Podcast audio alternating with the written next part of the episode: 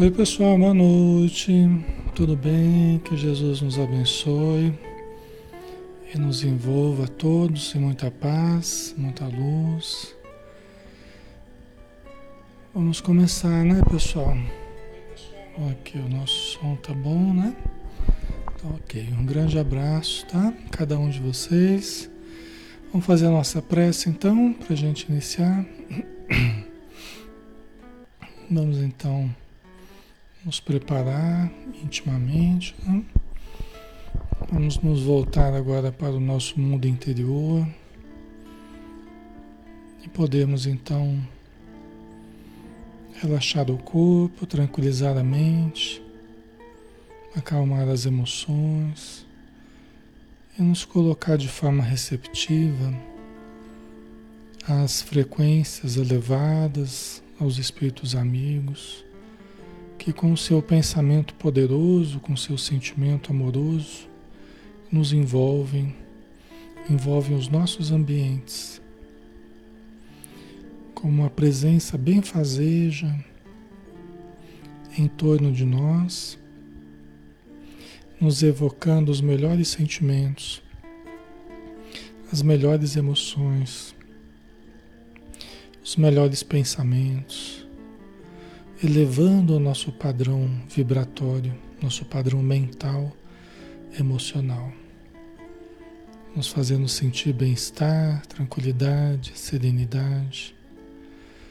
Senhor Jesus, obrigado, Mestre querido, por estarmos novamente juntos, por podermos juntos estudar, por nos aproximarmos passo a passo na escala evolutiva dos planos que nos aproximam de Ti.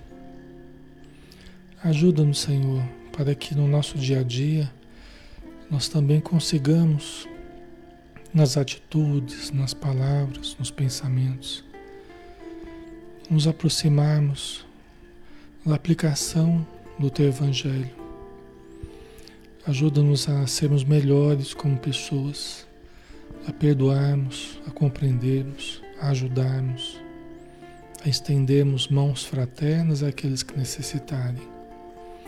Seja feita a tua vontade, Senhor, e a vontade do Pai Celestial, diante de nós encarnados e diante de toda a comunidade dos irmãos já desencarnados que estão em torno de nós. Fluidifica a água que colocamos num copo próximo a nós, fluidifica o ambiente, o ar que respiramos Envolve no Senhor com teu infinito amor. Que assim seja.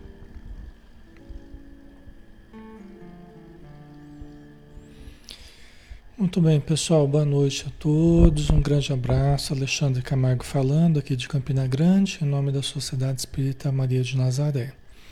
Estamos aqui na página Espiritismo Brasil Chico Xavier, todas as noites, de segunda a sábado, né, às 20 horas.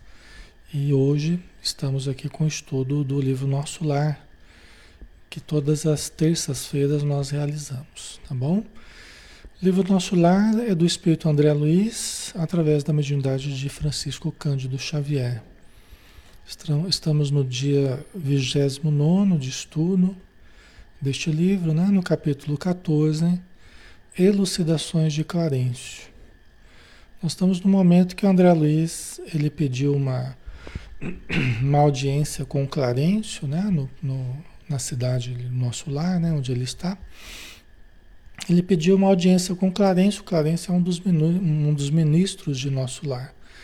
Ele pediu essa audiência para solicitar serviço, né? Então ele está ouvindo é, a resposta né, de Clarencio, analisando a condição dele de pessoa que na Terra teve muitas facilidades, né? O André Luiz foi médico, família rica, não teve dificuldades para exercer a, a medicina, né? E ele está então respondendo para o André Luiz, é, analisando o caso dele, André Luiz, perante as possibilidades que Deus lhe deu na Terra, né? Então, o André Luiz ele estava pedindo qualquer serviço, já não era mais nem trabalhar como médico mesmo, né? Mas ele estava pedindo qualquer tipo de serviço, né? Aí o, o Clarencio, impulso muito nobre, disse Clarencio sem austeridade. Contudo, é preciso convir que toda tarefa na terra, no campo das profissões, é convite do Pai para que o homem penetre os templos divinos do trabalho. Isso aqui foi o último parágrafo que a gente analisou, né? Todas as profissões na Terra são convites de Deus para que nós é, penetremos os templos divinos do trabalho, né? Demonstrando que todos os trabalhos são, são dignos, né? É, despertam em nós potenciais divinos quando nós saibamos aproveitar, né? O título para nós é simplesmente uma ficha mas no mundo costuma representar uma porta aberta a todos os disparates. Por que, que o, o Clarencio está dizendo isso para ele, né? Porque, como o próprio Clarencio disse anteriormente, na semana passada a gente analisou, que ele se valeu das facilidades e do, do, do, do ganho dele, né? É, expressivo, no campo da medicina, né, das oportunidades que a medicina abriu para ele para um caminho para a morte. Né? As facilidades que ele teve, ele transformou num caminho para a morte. Por quê? Porque ele não soube converter ah, o título que ele ganhou, ele não soube, não soube converter os bens que ele recebeu, os recursos que ele recebeu num caminho para a saúde, ele transformou num caminho para a morte. Porque ele chegou como suicida no plano espiritual, suicida inconsciente, né? Mas chegou como suicida. Vocês entendem?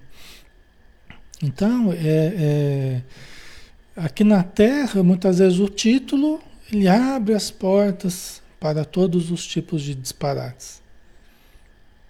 E no plano espiritual é simplesmente uma ficha, uma possibilidade que eles têm, né? uma, uma, uma, uma, possibilidade, né? quer dizer, é, um, é uma, uma rotulação, mas que abre possibilidades de, de mais trabalho, de mais entendimento, né? E aqui na Terra nós costumamos utilizar para todos os disparates, né? É, cada um, né, no seu campo profissional, o que faz do seu campo profissional. Né? Essa é uma reflexão, cada um tem que fazer o que cada um de nós faz do seu próprio trabalho. Né? Essa é a questão. Com essa ficha, o homem fica habilitado a aprender nobremente e a servir ao Senhor, no quadro de seus divinos serviços no planeta. Aqui, veja bem, aqui o carência está dando a noção mais elevada de serviço, né? Mais elevada de trabalho. Quer dizer, com essa ficha, o homem fica habilitado a aprender nobremente e a servir ao Senhor no quadro de seus divinos serviços no planeta. né? Aqui nós estamos vendo a essência do que é o nosso trabalho, né? Nosso, nosso trabalho, nossa formação aqui na Terra, né, é, uma, é uma possibilidade a servirmos com o Senhor. Fala, Alexandre, mas eu quando me formei eu não pensei nisso, eu não lembrava disso. Quer dizer, quantos lembram? Se a gente for analisar, quantas pessoas lembram que nos formarmos em alguma área, em alguma, né, em alguma profissão, nós estamos sendo habilitados a aprender nobremente e a servir ao Senhor, né? naquele quadro específico. Ah, eu achava que era só ganhar dinheiro. Né? Eu achava que era só me inscrever no, no, no, no conselho dos profissionais daquela área lá e estava tudo bem. Né? Mas aqui a gente está vendo a essência do que é trabalharmos naquela área que nós, nós temos trabalhado. Né? É, é sempre uma relação com Deus, é sempre uma relação com as nossas possibilidades doadas por Deus. É assim que os espíritos enxergam nossa vida, né? É que aqui a gente cresceu muito assim envoltos pelo materialismo, né?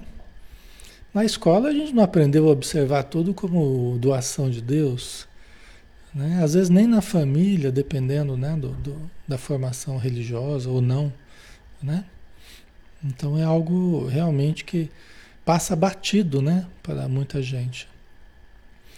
Tal princípio é aplicável a todas as atividades terrestres, excluída a convenção dos setores nos quais se desdobrem. Né? Quer dizer, toda é, é, aplicável a todas as atividades terrestres, né? E, e, e os seus desdobramentos, vamos dizer assim, né? Então, tudo que a gente for realizar aqui na Terra é, são possibilidades divinas que a gente tem, né? São possibilidades superiores que a gente recebe. Oh, a própria família, a própria saúde, né? Tudo que a gente utiliza aqui é doação divina, são recursos, são os talentos que, que, que Deus nos proporcionou, né?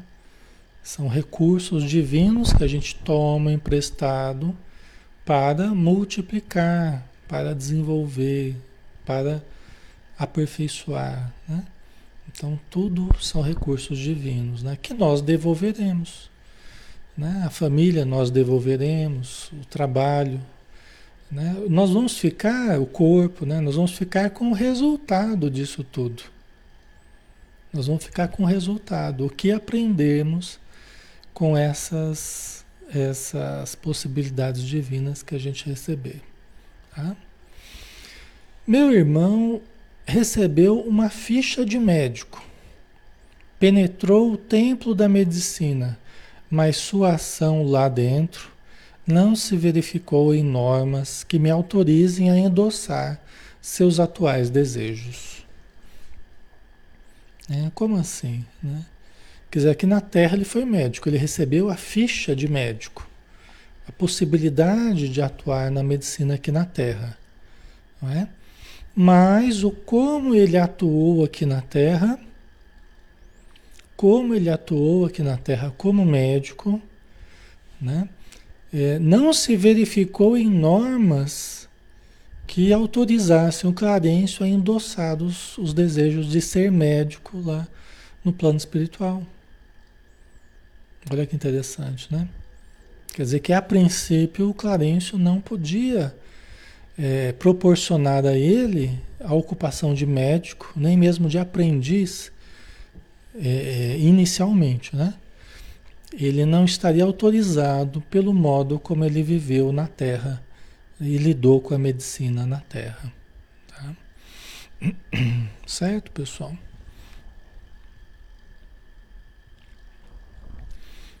Você vê que no plano espiritual não é permitido, pelo menos no plano superior, né? Não é permitido que nós façamos o que desejamos e que, dê, e que a gente dê continuidade aos mesmos equívocos da Terra, né? Não, não nos permitem que nós continuemos com os mesmos equívocos da Terra. No plano inferior, sim. No plano inferior, sim.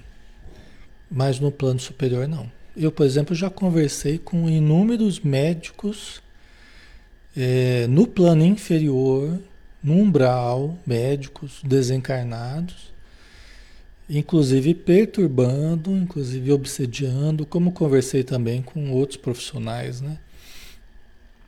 Perturbando, né? é, querendo trabalhar como médicos, só que de uma forma meio atabalhoada, meio desencontrada, gerando mais problema do que ajudando de fato. Entendeu?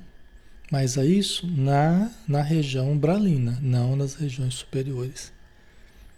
Certo? Ok? Então, aqueles que aceitam a proteção de nosso lar ou como de outra cidade superior, né? Uma cidade de transição, tal. Aceitam as diretrizes dos espíritos superiores, eles não se arvoram em continuar nas suas profissões sem o aval dos espíritos amigos. Entendeu? Agora, os espíritos que não dão bola para isso, que não se preocupam com isso, os espíritos que não, não respeitam o livre-arbítrio e não respeitam dos encarnados, não respeitam as orientações dos espíritos superiores, aí esses se arvodam em querer curar, em querer aqui na Terra, né? É, mas de uma forma toda equivocada, entendeu? Certo, pessoal? Ok.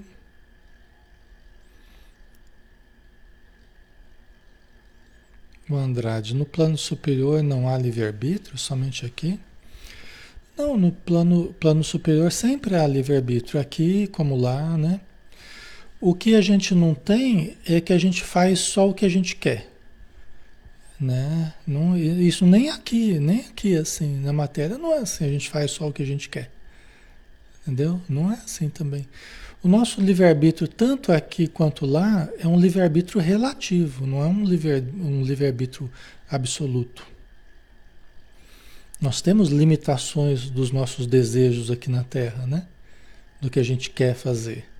A gente pode escolher, a gente pode né, fazer algumas escolhas, exercer a nossa vontade em alguns limites, dentro de alguns limites aqui na Terra. Ele não é absoluto. Ok? Eu tenho que respeitar né, as leis, eu tenho que respeitar a propriedade alheia, senão eu posso até querer fazer alguma coisa que eu não devo, mas eu vou colher resultados negativos. Eu vou ser pego pela justiça, eu vou, né? no plano espiritual também. Né? O livre-arbítrio não é absoluto, ele é sempre relativo ao nosso nível de entendimento, ao nosso nível de. O poder que a gente tenha, né? Tem uma série de coisas aí. Certo? Ok, pessoal.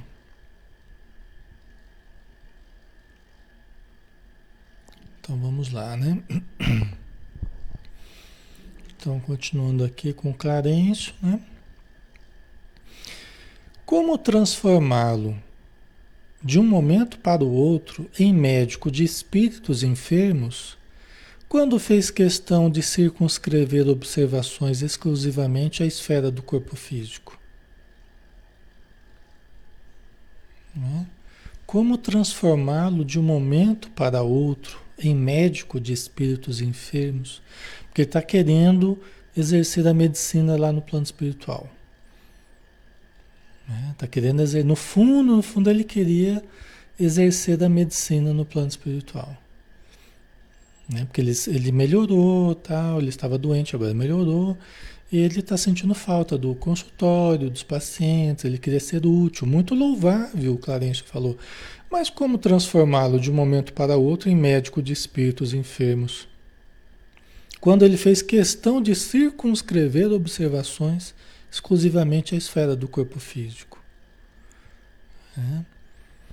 Aí você poderia perguntar, ué, mas ele não estava no plano físico? Né? Como é que ele iria fazer outro tipo de observação da medicina?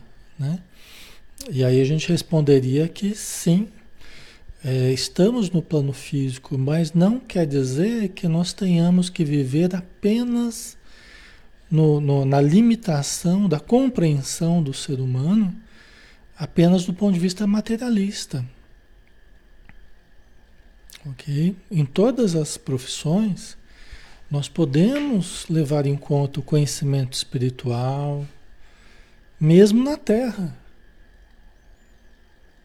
Né? Esse é o grande objetivo do Espiritismo, é o grande objetivo dos Espíritos Amigos é que nós comecemos a ter aqui na Terra a compreensão do que é a nossa essência, que é espiritual. Ah, Alexandre, mas é muito difícil porque aqui na Terra eh, a gente não entende direito, mas a gente pode estudar.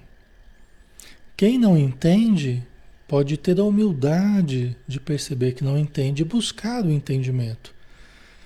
Né? Raros fazem isso, né? um número bem menor faz isso. Tá? Ok? O André Luiz exerceu depois, depois, né? Tá? A princípio não.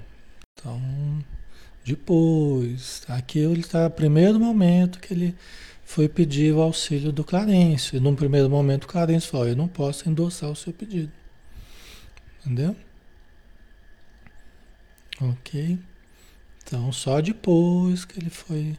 Mas primeiro ele teve que aprender a trabalhar em outros serviços, tá? Teve que ser, ser mais humilde, teve que ser, né?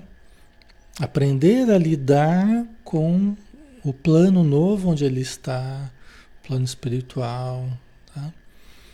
Ok? Isso não é demérito para ele, isso foi o aprendizado que ele precisou, tá? Por quê? Porque aqui na Terra a pessoa fica adstrita à matéria e, e domina no campo acadêmico, no campo material, né? E, e, e, não sai disso. E não sai disso. Né? Age como se só existisse a matéria. Né? Não leve em consideração as cogitações do espírito. Não obstante, a realidade do espírito existe. E a pessoa fica lá, só na questão material. E passa a vida inteira, muitas vezes, desse jeito. Aí chega no plano espiritual, que é a nossa realidade, aí ela não está acostumada com essa realidade. Era o caso do André Luiz. Tá? Ele não estava acostumado à realidade espiritual.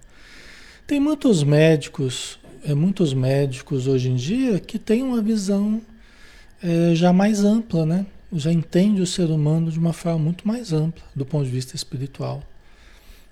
Tá? Tem muitos médicos que, médicos, psicólogos, né? Profissionais na área de saúde ou não, que, que já buscam aqui na Terra o entendimento espiritual. Entendeu? Ok. Certo, pessoal? Então, era a reflexão que o Clarence estava fazendo com ele, né?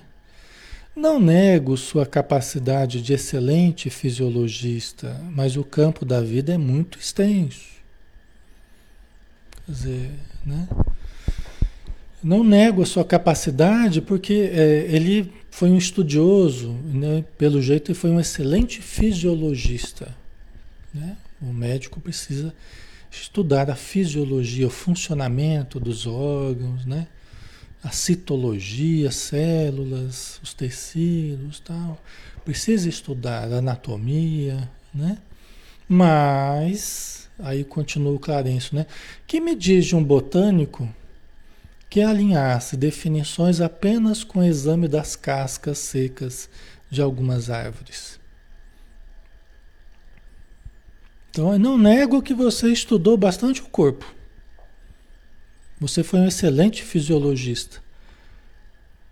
Mas o que pensar de um botânico que falasse da, da, botânica, que definisse a botânica apenas através do exame de algumas cascas secas de árvores? Está né? Tá comparando o nosso corpo à casca das árvores. Querendo dizer que tem muito mais do que apenas o corpo. Vocês entendem, pessoal? Ok? O Andrade colocou a própria psicologia esbarra em conflitos espirituais.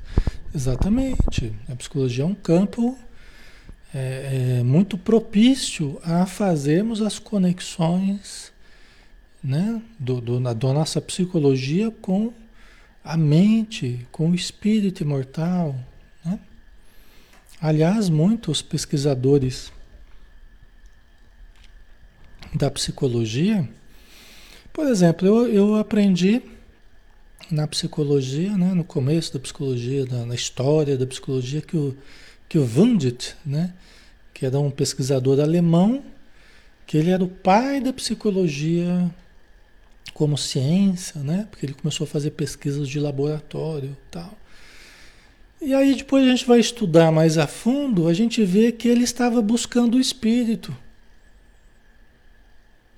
Só que ninguém me falou isso na, na universidade. na faculdade ninguém falou isso, né? Na história da psicologia que eu ouvi, ninguém falou que o Wundt ele estava buscando o espírito. Quando ele começou a estudar psicologia, quando ele começou a fazer pesquisas, né? É, é, as primeiras pesquisas psicológicas de laboratório, ele estava buscando o espírito, ele queria achar o espírito. Só que isso não falam para gente, né? Na perspectiva materialista, não falam, não explicam. Aliás, exclui-se o espírito, né? Tá? Lógico que ele não achou o espírito da forma que ele estava procurando, né? Mas o, o, intuito dele era esse, assim como outros vários pesquisadores. O Jung, por exemplo, né, que é tão, tão é, festejado hoje, né, o Carl Gustav Jung, ele foi contemporâneo de, de, de Kardec, ele foi contemporâneo do início do Espiritismo. Né? Ele era médium, ele tentou fazer experiências mediúnicas com a, com a prima dele, né, que era médium.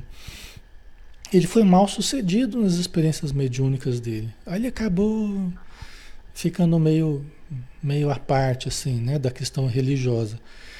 Por quê? Porque ele não soube fazer direito, os primeiros contatos mediúnicos que ele teve, ele não soube produzir direito, ele não tinha conhecimentos para isso. Né? É, mas ele foi um dos que mais se aproximou da questão espiritual, o Jung. Né? Então, é, só que isso a gente não aprende na, na, na universidade, no, né? Por quê? Porque eles tratando da, da questão da questão psicológica, eles falam só do ponto de vista materialista. Entendeu? Excluem qualquer alusão à mediunidade, qualquer. Só que você vai ler livros, biografia de Jung, você vê que tinha fenômenos incríveis que aconteceram com ele. Inclusive de premonição. Ele tinha muitos sonhos, ele entrava em transe. É, Jung, né? Então é muito interessante, tá? Só que ninguém fala muito a respeito disso, né? O pessoal simplesmente silencia, silencia.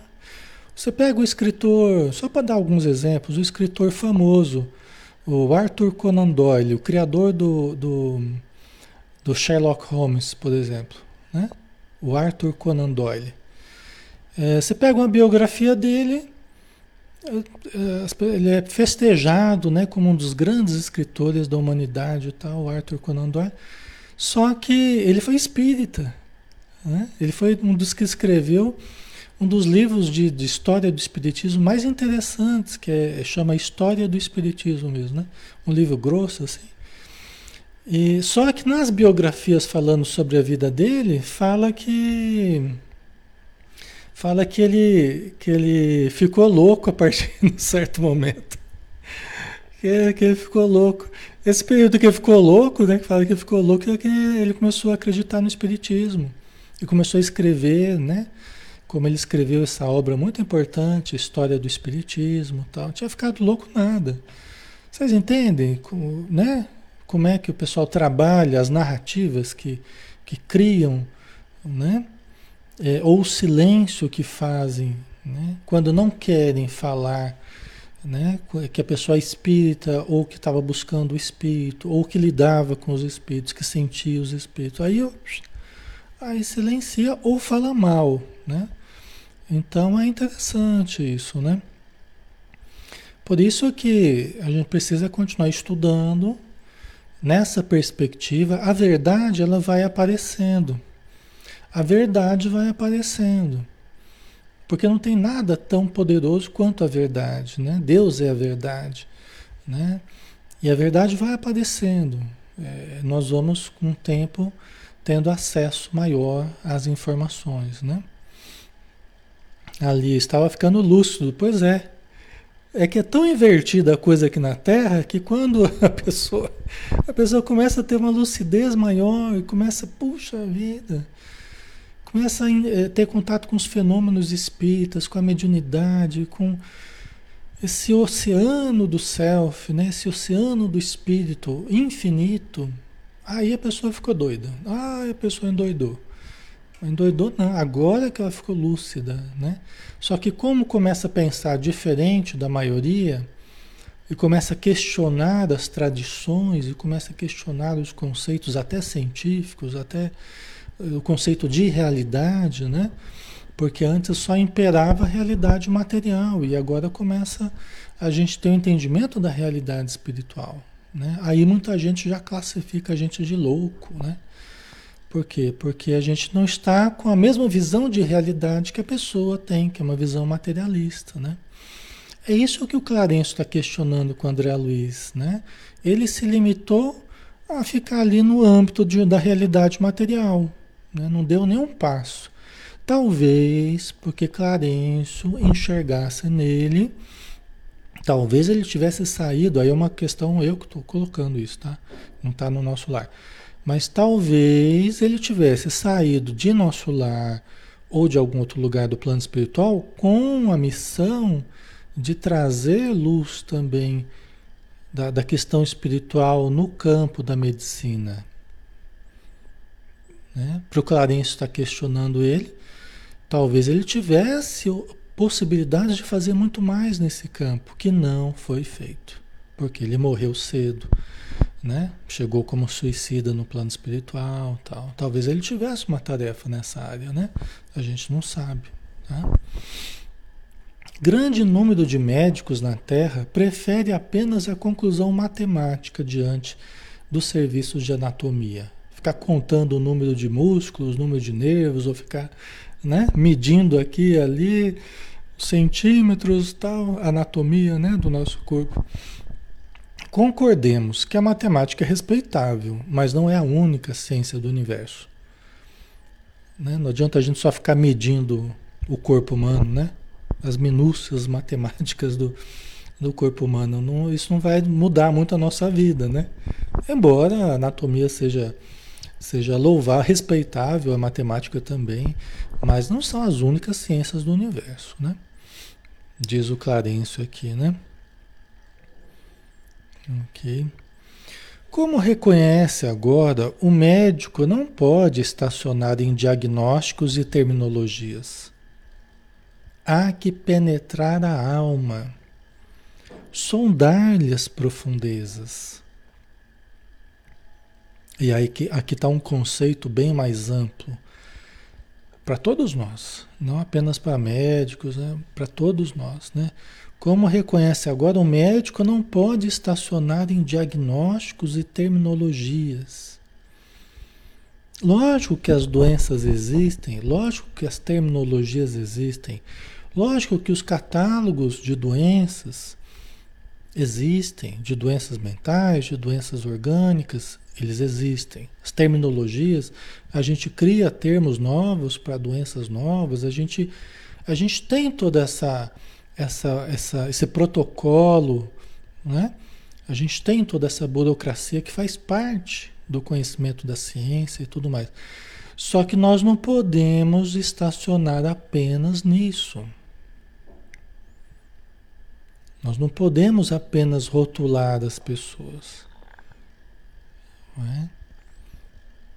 Depressão, transtorno bipolar, esquizofrenia, ansiedade. Né? Nós não podemos estacionar. São úteis, são, a título de definição, a título de, de diferenciar uma doença da outra, tudo é útil, é útil, tem a sua utilidade. Mas nós somos muito mais do que uma depressão. Nós somos muito mais do que uma ansiedade. Nós somos muito mais do que uma bipolaridade. Nós somos muito mais do que uma úlcera. Nós, né? Você pega, por exemplo, as, ah, os problemas, é, os problemas é, psiquiátricos, né? Então, pensar depressão, né? Depressão. Eu sou depressivo. Eu sou depressivo. A gente começa a se definir Pela doença, né? Tipo assim, eu sou uma doença, né? Eu sou, eu sou depressivo. Eu sou ansioso, eu sou, né? E nós somos, a nossa realidade espiritual é muito mais do que uma doença, né? No máximo eu estou depressivo, né? No máximo eu estou depressivo, eu não sou depressivo, eu não sou ansioso. Só que a gente usa esses termos com tanta naturalidade, a gente acaba até acreditando, né? A gente acaba se definindo pela doença, né? Vocês estão entendendo? E nós somos muito mais do que uma doença, né? Como se não tivesse mais nada, né? Ana Maria colocou, né? né? Então, vocês estão compreendendo? Né? Isso é muito reducionista, né?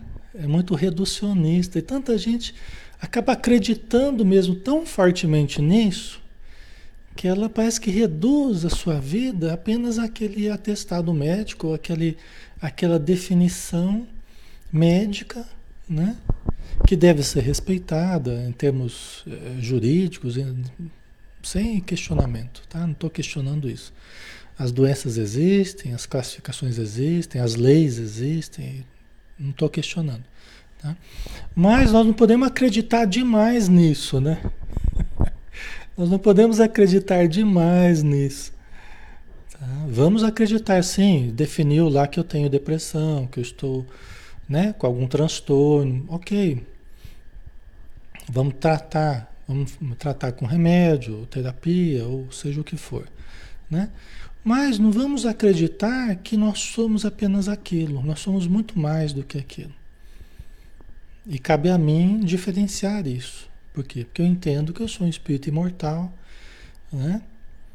E que eu passo por momentos é, é, difíceis, resquícios do meu passado, uh, o meu presente também, como eu estou vivendo o meu presente, mas eu posso superar isso. Quanto tempo eu vou levar, eu não sei, mas eu posso superar.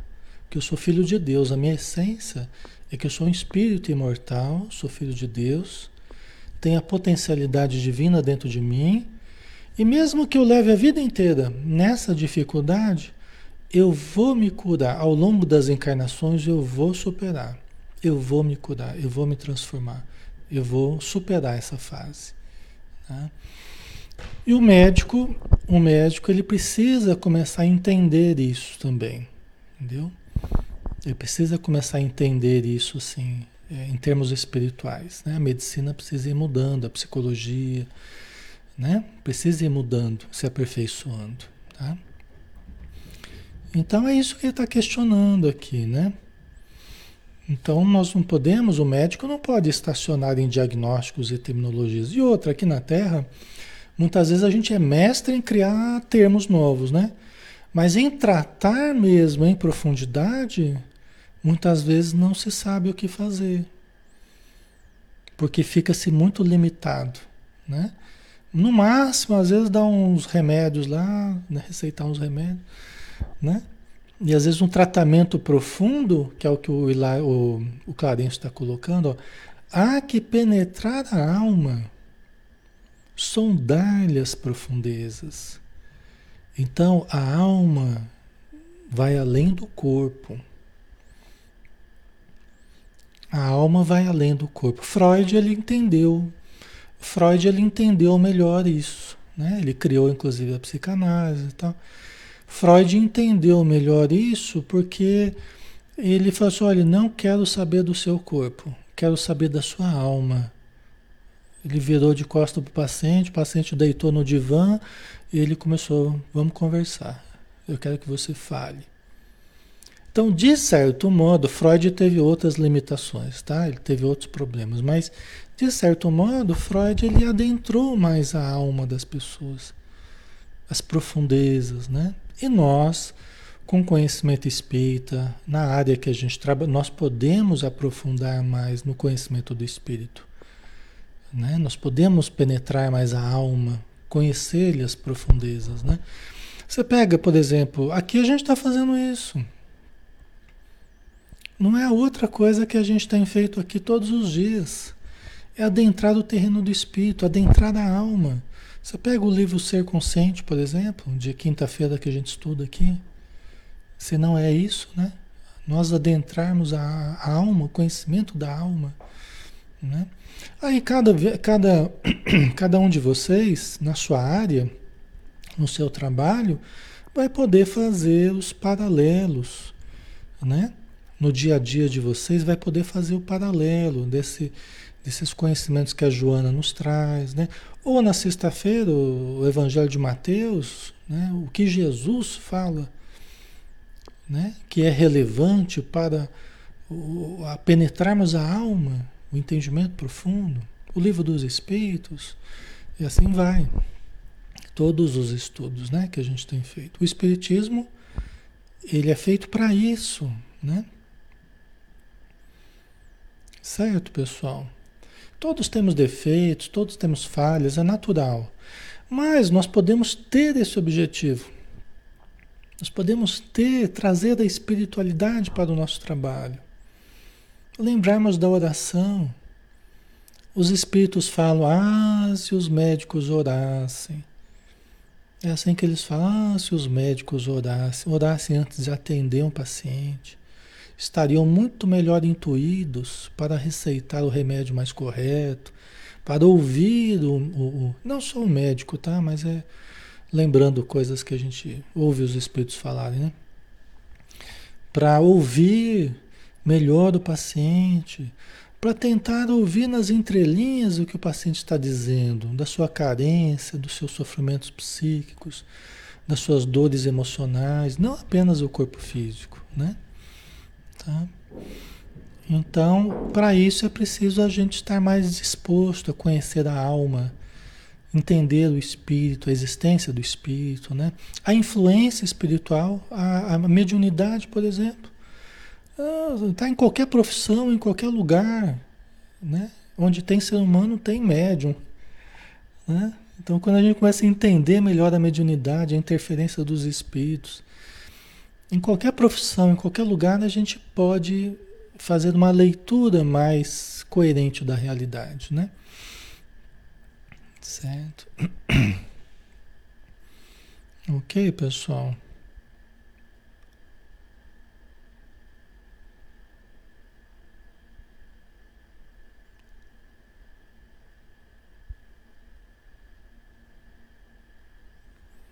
A Denise, nunca trabalhei. O que eu faço será? O que eu faço? Será que não vou evoluir? O trabalho, ele é toda atividade útil. Né? Então, uma mãe cuidando dos filhos em casa, uma dona de casa, é o trabalho. Trabalho dos mais meritórios. Trabalho dos mais meritórios. A gente tem, por exemplo, grupos de, de senhoras no plano espiritual servidoras, né, profissionais, trabalhadoras do plano espiritual, especialistas em atividades domésticas. A gente vê isso no próprio, na própria obra do André Luiz, né? Tem lá, e tem bastante mulher especialistas em atividades domésticas, especialistas em educação de crianças, especialistas em cozinha, em porque fizeram isso na Terra. E é um trabalho muito meritório, né? E aí elas, no plano espiritual, elas são especializadas nessa área. Você pega, você pega, por exemplo, você tem aqui no planeta, você tem uma mocinha recém-casada e ela não sabe cozinhar direito, ela não sabe, não sabe ajeitar a casa, tal, e tá fazendo prece, ai meu Jesus me ajude, né? a resolver o problema o marido, né? Vamos supor, ela tem que cozinhar lá e ela não tá, não aprendeu direito, né? Ela pede ajuda. Quem que os espíritos mandam para ajudá-la? Mandam um engenheiro? Mandam um médico para ajudar? é lógico que não, né? Eles vão mandar uma especialista em atividades domésticas para acompanhar essa mocinha. Entendeu? Eles vão mandar uma pessoa que sabe o que está fazendo, né? Não vão mandar um engenheiro para ensiná-la a cuidar de casa, o engenheiro vai ficar mais perdido que ela, né? Então eles mandam uma, ali uma senhorinha, né? Uma vozinha ali que especializada, chega lá e começa a intuir a moça, ô oh, minha filha, faz assim, faz assim. Aí de repente ela começa a ter umas ideias, ela assim, olha, por que, que eu não faço assim e tal? E começa a dar certo. E começa a funcionar, entendeu? É assim, né? Então tudo tem a sua função, tudo que é feito com amor, com desvelo aqui na Terra tem a sua função. Então não se sintam, né? Quem cuida de casa, quem cuida dos filhos, não se sinta diminuída o seu trabalho é dos mais importantes. No plano espiritual a gente vai ver no nosso lar mesmo, né? No nosso lar a gente vê que é das atividades mais bem remuneradas lá é quando a pessoa cuida de criança. É quando a pessoa ela tá, recebe a incumbência de cuidar de criança. O salário multiplica lá, porque é das coisas mais importantes que existe cuidar de criança. Aqui na Terra muitas vezes é desdenhado. Ah, a pessoa só fica em casa cuidando de criança. Só? Acha pouco? Né? Não é pouco não. Tá? Então eu sempre valorizei muito isso, né? A gente às vezes vê mulheres atormentadas, né? Se desvalorizando por causa disso. Mas é, tem muito mérito, viu, pessoal? Muito mérito mesmo. Tá? Então vamos lá, né? Muitos profissionais da medicina no planeta são prisioneiros das salas acadêmicas, porque a vaidade lhes roubou a chave do cárcere. Que, que ele está dizendo, né? Muitos profissionais, não só de medicina, tá? Mas aqui é porque o, o, o André Luiz é médico, tinha sido médico na Terra, né? Então ele está falando dos médicos, né? Então, o que, que é prisioneiros das salas acadêmicas. O que, que seria isso?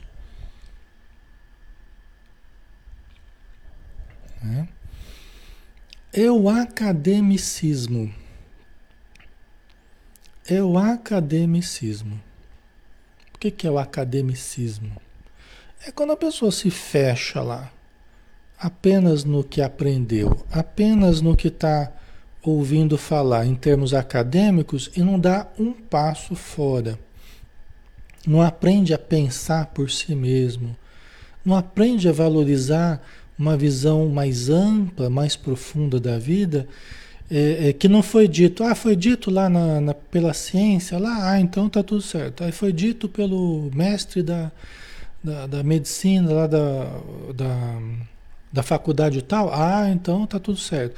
Mas qualquer pessoa, qualquer conhecimento que sai um, mini, um milímetro ali do que a academia falou, do que as salas de aula falaram, ou do que uh, uh, o mestre falou, pronto, já, eu já desdenho. Eu já desdenho, já tiro sarro, eu já falo que isso aí não é ciência, que isso aí não tem nada a ver, que não sei o quê. E eu deixo eu deixo de aproveitar a verdade que pode vir de toda parte, inclusive do conhecimento espiritual.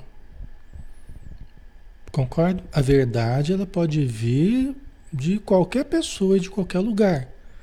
Eu preciso é criar bom senso, discernimento para analisar, né? o legítimo do não legítimo, o que tem sentido, o que não tem sentido. Eu preciso aprender a pensar. Eu não sou escravo da, da sala de aula, escravo do, dos trabalhos acadêmicos, escravo, não. Né? É isso que o Clarencio está tá questionando. Porque a gente pensando, pessoal, a gente pensando, é, o próprio, a própria ciência questionou o conhecimento espírita, né? E questiona e desdenha do conhecimento espírita. Não a ciência, os cientistas, né? materialistas, por exemplo. É? Então, é, nós como profissionais da área de saúde, por exemplo, a gente, a gente enfrenta o desdém de autoridades, o preconceito, a gente enfrenta um monte de coisa. Né? Para mim, por exemplo, juntar psicologia com espiritualidade é conselho de psicologia, é todo mundo contra. Entendeu? É tudo contra. Né? A necessidade das pessoas, necessidade espiritual das pessoas está aí explodindo. As perturbações espirituais estão explodindo, os problemas psicológicos de origem mediúnica, de origem é, espiritual obsessiva estão explodindo. Mas vai falar da união, por exemplo, de psicologia com espiritualidade, vai falar isso para os seus pares, vai falar isso para professores de, de psicologia nas universidades, vai, vai adentrar esse assunto para ver o que, que acontece. Entendeu? É isso que ele está dizendo, né? Então, esse academicismo, né, que só enxerga a visão materialista, desdenha de todo o resto. Você fala de regressão de memória, o pessoal, nossa senhora, o pessoal critica para chuchu. Você fala de mediunidade, o pessoal critica. Você, né? Não obstante, a gente percebe, na prática, a gente vive na prática, na psicoterapia, né, na terapia transpessoal, a gente a gente verifica na prática a eficácia dos métodos né, de união, né, de harmonização do espírito com a matéria, do conhecimento da mediunidade, da, né, do espírito de uma forma geral. Tá? Certo, pessoal? Está fazendo sentido para vocês? Então, o Clarence ele diz que a vaidade lhes roubou a chave do cárcere. Por que vaidade? Porque a pessoa se sente envaidecida por estar no meio acadêmico, vamos dizer assim, valorizada por só ficar naquela limitação, cheia de títulos e de renome e tal, muito aclamado, vamos dizer assim, né? Profissionais ali que só ficam naquele. Eles são tidos em alta conta. Então isso envaidece as pessoas no meio acadêmico, né? Porque todos naquela visão materialista. A pessoa que sai disso é um pária. A pessoa que sai disso é um pária. Está por fora, né? Não é um dos nossos, né? Está por fora. Né? Esse tem que aguentar uh, o escárnio, né? O escárnio dos seus pares em termos profissionais, tá? Que se julgam melhores, né? Mais puros, né? Mais puro sangue, né? Certo, pessoal? Raros conseguem atravessar o pântano dos interesses inferiores, sobrepor-se a preconceitos comuns. E para essas exceções reservam-se as zombarias do mundo e o escárnio dos companheiros. Que ele está dizendo justamente isso. Né? Então, aqueles que conseguem atravessar o pântano dos interesses inferiores. Né? Por quê? Porque quem fica só nessa limitação material acaba vivendo também de uma forma materialista, em busca de gratificações do campo sensório, do campo material. Né? Então, se, raros são aqueles que conseguem se sobrepor a esses interesses inferiores, que alimentam o orgulho, a vaidade. Né? A pessoa em busca de salários melhores, em busca de ganhos melhores. Né? Então ela se mantém nessa limitação de interesses inferiores muitas vezes, né? E, e é difícil se sobrepor aos preconceitos comuns. Esses que a gente está falando, esses que eu falei agora há pouco, né? E para essas exceções, reservam-se as zombarias do mundo e o escárnio dos seus companheiros. Tá? Vocês estão entendendo? Então, né, pelo jeito, é, o Clarence está falando isso para o André Luiz, porque talvez seja o caso dele, né? Ele está falando isso para ele, porque que ele está colocando, enumerando essas questões para o André Luiz? Porque talvez seja o caso dele. Talvez ele tenha, com possibilidades muito de fazer muito diferente, ele acabou limitando a vida dele apenas nos interesses materiais ganhar muito dinheiro, ficar na limitação só da matéria. Porque aqui tem uma questão importante para a gente considerar, pessoal. Então vamos lá. Se a gente faz reflexões mais profundas na direção do espírito, a gente se depara também com uma ética mais profunda, mais refinada. Concorda? Se a gente vai analisando a questão no seu aspecto transcendente, a saúde no seu aspecto transcendente, né? os problemas psíquicos no seu aspecto transcendente. Se nós vamos aprofundando reflexões nessa área, nós vamos, en nós vamos entrando no campo do espírito. E nós vamos entrando no campo moral, das causas morais das ações. Isso exige mudança moral minha. Exatamente, Cássio. Pode ser inconveniente. Esse é o grande problema. Quem quer manter, ó, me deixa aqui na visão que eu tô, me deixa quieto aqui na visão que eu tô, visão materialista, visão utilitarista, visão apenas de dinheiro, me deixa quieto aqui. Eu não quero saber esse negócio de espírito, não quero saber dessa questão moral aí, eu não quero saber nada disso não. Só quero curtir a vida, só quero ganhar o meu dinheirinho, entendeu? Deixa quieto. Entendeu? Porque é inconveniente sair desse âmbito limitado. É inconveniente. Entendeu? Analisar outras encarnações, entender como é que funciona a mecânica da lei de causa e efeito ao longo das encarnações, que é um negócio mais inconveniente do que esse. Não é? Que é um negócio mais inconveniente do que analisar a lei de causa e efeito. Eu tentar entender a questão das doenças nesse âmbito da lei de causa e efeito, conforme as ações morais das pessoas. Tem cientistas que entraram. Você pega, por exemplo, eu acho que é americano, Carl Wickland. Ele tem um livro chamado 30 anos entre os espíritos. Fantástico. Era um médico que começou a tratar os sintomas dos pacientes através do auxílio mediúnico. Ele e a esposa dele, a esposa dele era médium, e começou a acontecer de ele socorrer espíritos ligados aos seus pacientes através da esposa dele. Então ele escreveu um livro da experiência de 30 anos entre os espíritos. 30 anos doutrinando espíritos no consultório dele. Tratando as pessoas, sabe? Dos sintomas. Pô, caramba, que, que. Eu não lembro que época que foi, né? É de décadas atrás aí, né?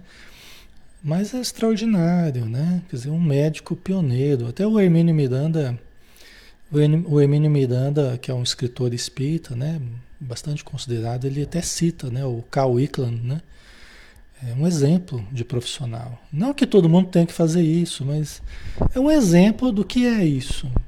A coragem de sair do âmbito né, apenas do conhecido, apenas dos preconceitos, a pessoa consegue romper e não pensa assim, pô, mas eu, médico, vou fazer isso, o que, que vão falar de mim? Como é que vai ser? Não sei o quê. Você pega Allan Kardec. Você pega Allan Kardec. Allan Kardec que era famoso já na França, né? Ele, ele praticamente ele remodelou o sistema de verbos da língua francesa, né? Ele era um, um pedagogo conhecido já, renomado, com obras didáticas tal. Ele se aventurou no campo do espírito. Né? Se aventurou, eu quero dizer assim, ele se lançou corajosamente. Kardec foi uma das pessoas mais corajosas que a gente já teve nesse campo científico que enfrentou aí a, a, a, o desconhecido, né? Ele enfrentou o desconhecido,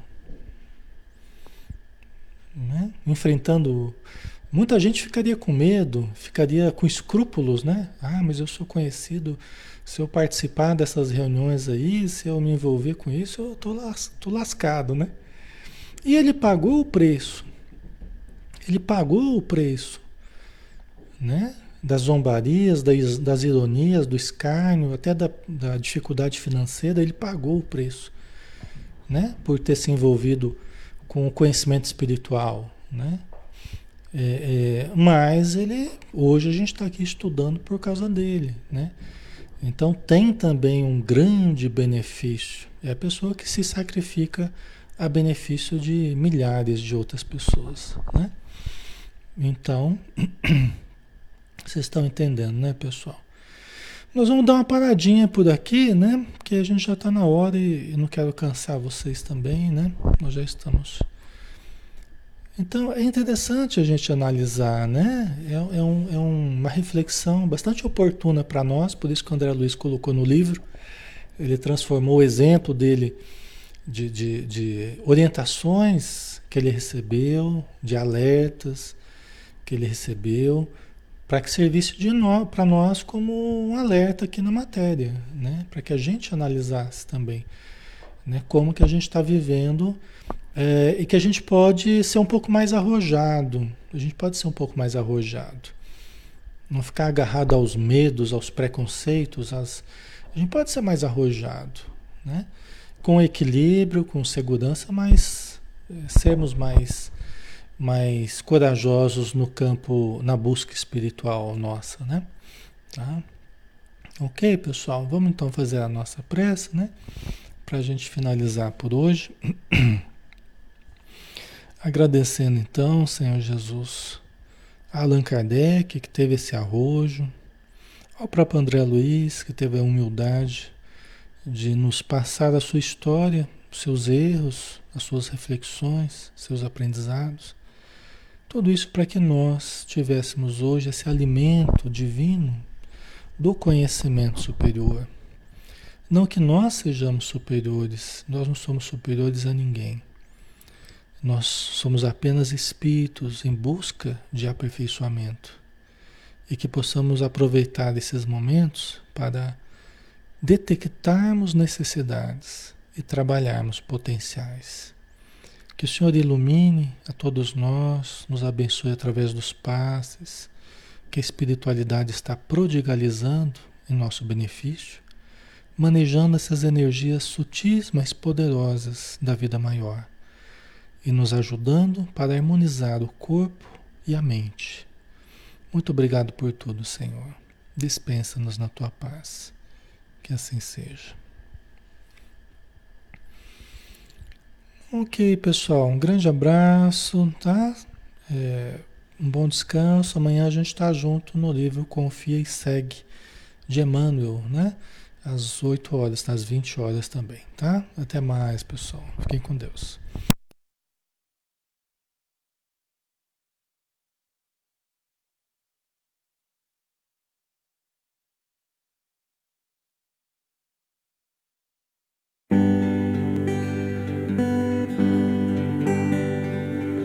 Mestre Jesus, do alto do monte ensinou, Sua voz como um canto ecoou. Me ensine o caminho, Senhor, do reino de paz. Disse Jesus, bem-aventurado sois vós, o sal da terra, que brilhe a vossa luz, a luz do mundo. Bem-aventurados sois vós, os pobres de espírito Bem-aventurados sois vós que estáis aflitos. Bem-aventurados sois vós os pacíficos,